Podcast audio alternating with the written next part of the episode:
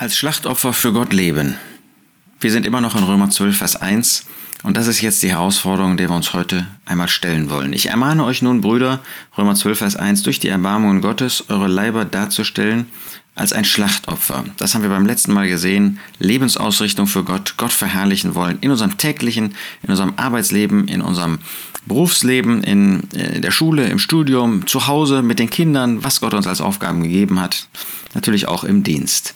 Aber das wird jetzt weiter beschrieben, dass unsere Leiber, dass wir sie darstellen sollen als ein lebendiges Schlachtopfer. Das steht natürlich im Unterschied oder einem gewissen Kontrast zu den tierischen Opfern, den blutigen Opfern im Alten Testament. Sie wurden erst geschlachtet und kamen dann auf den Altar. Wir dagegen sind in unserem Leben ein Schlachtopfer für Gott. Wir brauchen nicht erst in den Tod zu kommen, den physischen Tod, um für Gott zu leben, sondern das ist in unserem täglichen Leben ist das der Fall. Es ist ein lebendiges Schlachtopfer. Es ist eben in unserem Leben und nicht wie bei den Tieren im Alten Testament, die gestorben, die geschlachtet worden sind. Das heißt, wir haben ein Bewusstsein dabei. Wir wollen dem Herrn dabei gefallen. Wir wollen unser Leben für ihn führen. Gott möchte nicht den Tod, er möchte auch keine toten Tiere, er möchte auch keine toten Opfer. Das hat er damals so angeordnet, weil sie alle diese Opfer Hinweise auf den Herrn Jesus sind. Wir aber stehen jetzt rückblickend sozusagen auf das Werk des Herrn Jesus und sehen durch diesen Vers übrigens auch, dass das, was uns als Lehre über die Opfer, 3. Mose 1 bis 7 gezeigt wird, dass das, nachdem es in erster Linie und natürlich über allem überragend von dem Herrn Jesus spricht und seiner Hingabe für Gott, dass es aber zugleich Bilder sind für uns. Wenn das Brandopfer gegeben worden ist ähm, und in seine Einzelteile zerlegt wurde, da zeigt uns das die Herrlichkeit des Herrn Jesus in seinen Leiden, in den sühnenden Leiden, wie er Gott verherrlicht hat, in jeder Einzelheit, wo es nichts gab, was im Widerspruch zu Gott stand. Und genauso soll das in unserem Leben sein. Ob die Hände, ob die Füße, ob der Mund, ob die Ohren, ob die Augen, was auch immer uns betrifft, ähm, ob die Beine, wir sollen alles zur Ehre, zur Verherrlichung Gottes tun. Wir haben neues Leben. So können wir unser Leben führen in gleicher Weise, wie der Herr Jesus das getan hat. Wir sind ja sogar geheiligt worden zu diesem Gehorsam Jesu Christi, 1. Petrus 1, Vers 2 steht das, und können deshalb Gott verherrlichen, wie er das getan hat. Ein lebendiges Schlachtopfer. Zweitens, es ist ein heiliges Schlachtopfer. Die Tiere im Alten Testament, die waren ja nicht in sich heilig. Äh, das waren ganz normale Tiere, die auch nichts Besonderes hatten, die natürlich ähm, heilig in dem Sinne waren, dass sie äußerlich für Gott zur Seite gestellt wurden. Aber in sich selbst war da gar nichts heilig. Das waren ganz normale Tiere, die keine, keinen besonderen Wert hatten, außer dass sie Geschöpfe Gottes waren. Aber das ist bei uns total anders. Wir sind solche, die Heilige sind.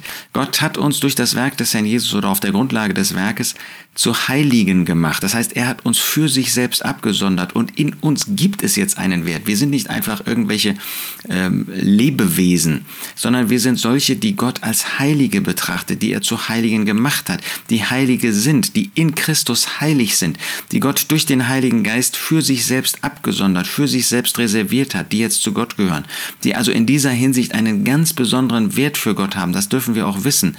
Und damit ist auch unser Leben ist ein heiliges Schlacht Schlachtopfer ist eben nicht irgendwie einfach banal in Gottes Augen und deshalb braucht es und soll es auch nicht in unseren Augen einfach banal sein, sondern wir sind heilig.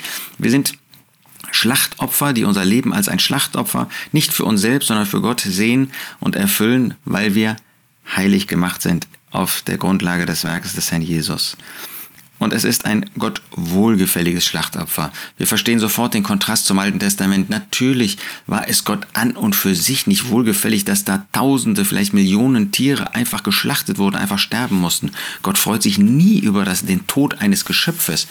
Ähm, Gott äh, möchte uns als Menschen retten. Er möchte uns in das ewige Leben bringen. Und der Tod, das ist doch nicht das, was Gott prägt. Gott ist der, der ewig lebt.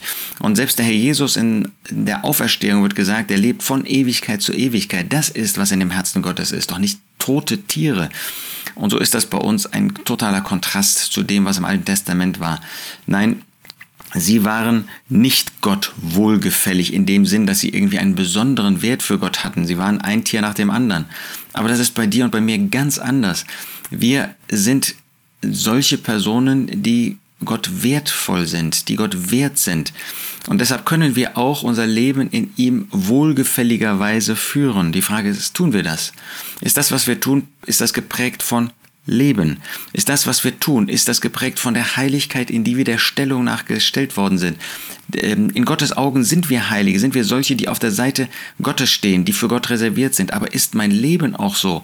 Ist mein Leben wirklich getrennt von der Sünde? Ist mein Leben getrennt von dem Bösen? Ist mein Leben getrennt von den Prinzipien, die in dieser Welt herrschen, ähm, wo es um die Menschen selbst geht, wo es um ihre eigene Herrlichkeit, wo es um ihre eigene Bedürfnisbefriedigung, wo es um ihre eigenen Begierden geht. Nein, wir sind Heilige. Wir haben ein heiliges Schlachtopfer. Wir sind für Gott reserviert. Wir sind auf der Seite Gottes. Ist das praktisch wahr? Kann man sehen, dass wir nicht uns selbst leben, sondern Gott? Kann man sehen, dass wir mit Freuden für Gott unser Leben einsetzen, dass wir ihn ehren wollen? Nochmal, das ist die vertikale Seite. Und das ist Gott wohlgefällig. Ist unser Leben Gott wohlgefällig? So wie der Herr Jesus sein Leben in jeder Hinsicht zum Wohlgefallen Gottes geführt hat, ist das bei dir und bei mir der Fall?